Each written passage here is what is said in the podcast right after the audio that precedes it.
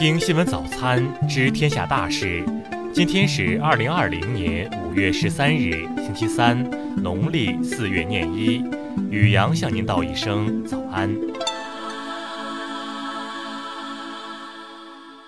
先来关注头条新闻：比尔盖茨吐露遗憾，当年就劝过特朗普，他不听。近日，美国《华尔街日报》以此为题，刊发了对微软公司联合创始人比尔·盖茨的专访。《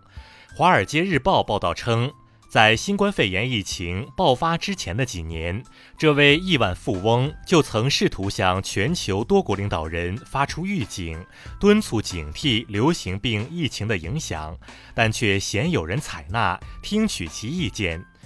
据报道，2016年，他曾向当时还是美国总统候选人的特朗普解释了流行病疫情的危险性，并敦促他们将防疫作为国家优先事项。同年12月，他还曾在特朗普大厦举行的一次会议上向特朗普建议此事，但白宫对此拒绝置评。报道称，许多国家的领导人原则上同意他的观点，但由于没有遇到直接的威胁，大多数国家不愿花费大笔资金来抵御一场迅速蔓延的流行病。盖茨说：“我希望我和其他人发出的警告能促使全球采取更协调一致的行动。”再来关注国内新闻。国家卫健委昨日表示，疫情防控常态化不意味着防控措施可以松一松、歇一歇。属地、部门、单位和个人要落实好四方责任，构筑群防群治的严密防线。财政部消息，国务院关税税则委员会昨日公布了第二批对美加征关税商品第二次排除清单。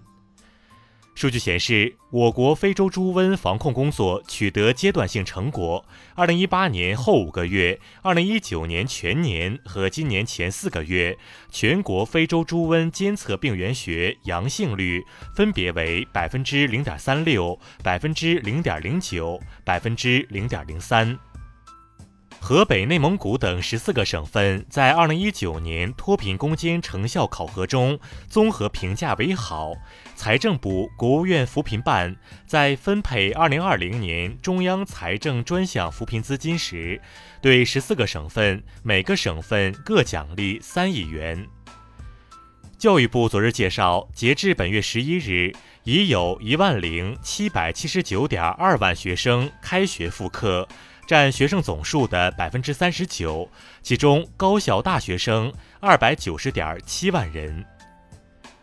国家统计局数据显示，四月份全国居民消费价格同比上涨百分之三点三，涨幅较上月缩小一点零个百分点，重回三时代。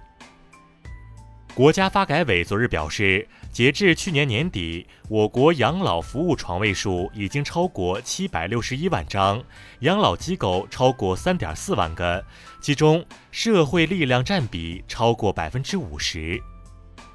中国就业培训技术指导中心十一日发布公告，拟新增十个新职业，其中包括互联网营销师、核酸检测员等。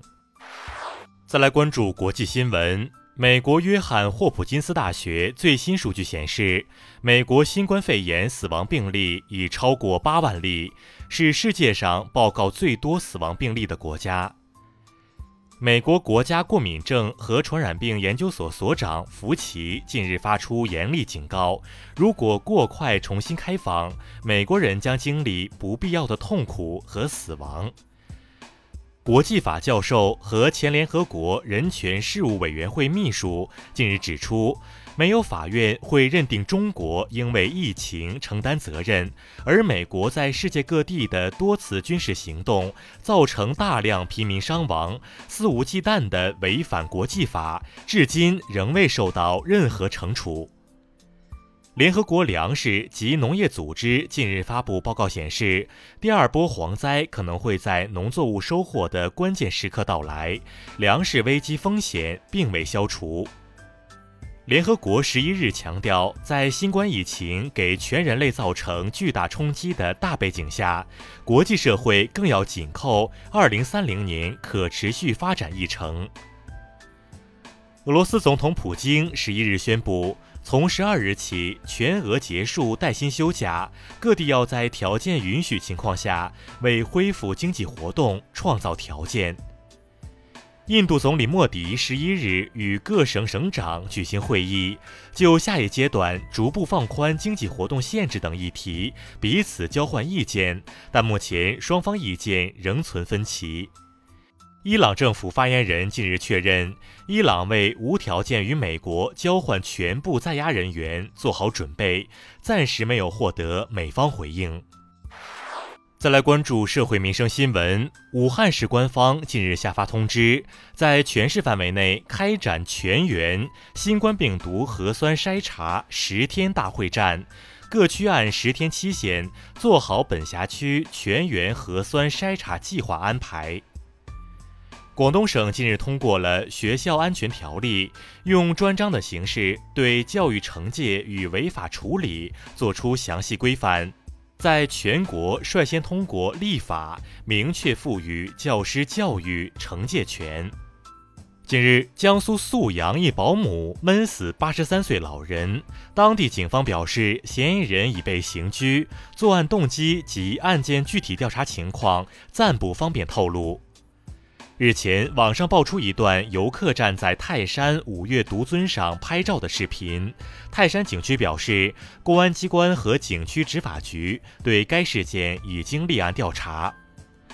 安康市官方近日通报称，初步调查核实，老人被私立医院接走住院一事情况基本属实。目前，该院已停业整顿，住院患者已妥善安置。